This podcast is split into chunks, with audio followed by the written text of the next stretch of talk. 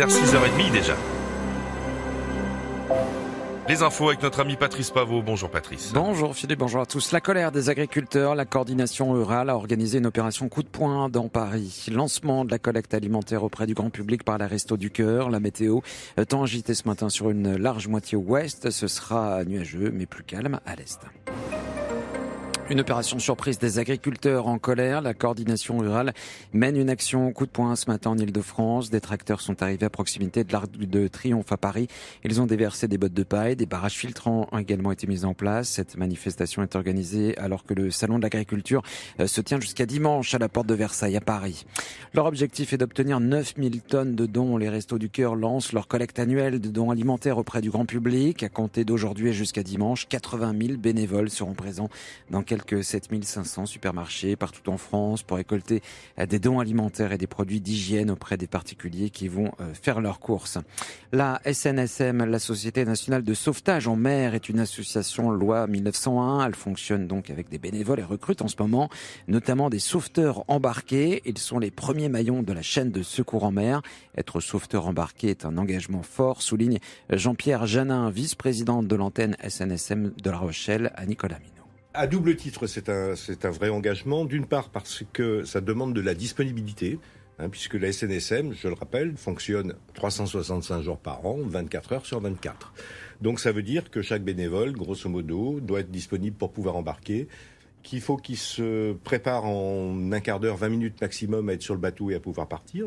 Donc c'est un véritable engagement en temps, c'est un véritable engagement physique aussi, moral, parce que c'est aussi de la solidarité, un équipage c'est de l'entraide, c'est du fonctionnement commun, donc euh, c'est de l'empathie, c'est enfin tout un tas de choses. Et puis c'est aussi de la discipline, parce que euh, bah, on sait bien qu'un bateau c'est pas une démocratie, donc il y a un patron, il y a des équipiers et ça doit fonctionner. Le tout est de réussir la mission. Et la SNSM qui veille aussi sur un tiers des plages recherche également des nageurs sauveteurs. Euh, plus d'infos sur snsm.org. Le verdict est attendu ce vendredi aux assises du Vaucluse dans le procès du meurtre du policier Éric Masson. La peine maximale a été requise contre l'accusé principal, soit la perpétuité assortie d'une peine de sûreté de 22 ans. L'accusé a reconnu les faits. Maintenant, tout l'enjeu euh, sera de savoir s'il savait qu'il tirait sur un policier. C'est cela qui déterminera la lourdeur de sa condamnation. Sur place, Sébastien Yenoulela.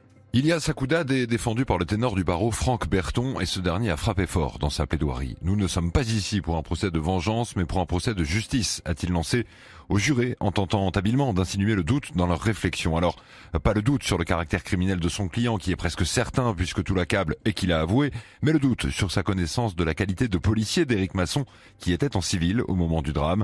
Il est même allé plus loin en leur expliquant, je cite, vous serez les maçons de la cellule d'Akoudad, vous montrez les briques jusqu'au plafond, à vous de décider si vous y laissez une fenêtre sur la vie. Un jeu de mots évidemment difficile à entendre pour la famille du policier qui est pourtant resté d'une dignité à toute épreuve. Et ce matin, les accusés auront la parole une, dernière fois, euh, puis les jurés se retireront pour délibérer. Le nombre de détenus en France a atteint un nouveau record au 1er février, avec plus de 76 000 personnes incarcérées. C'est près de 4 000 de plus que l'année précédente, en hausse de 5,5% en un an, selon les chiffres publiés par le ministère de la Justice. Une tragédie dans le nord de Gaza, une distribution d'aide a tourné au chaos hier, provoquant des tirs israéliens sur une foule affamée, une vaste bousculade. Euh, selon le Hamas, plus de 110 personnes ont perdu la vie. La météo, temps instable ce matin sur l'ouest du pays, les plus fréquentes sur l'arc atlantique. Le vent va souffler fort, en particulier sur les côtes de la Manche. Le temps sera gris mais plus calme à l'est. Les températures 5 à 17 degrés pour la maximale, 8 à Limoges, 11 à Strasbourg et 15 du côté de Biarritz. Bon réveil à tous. Les matins nostalgie.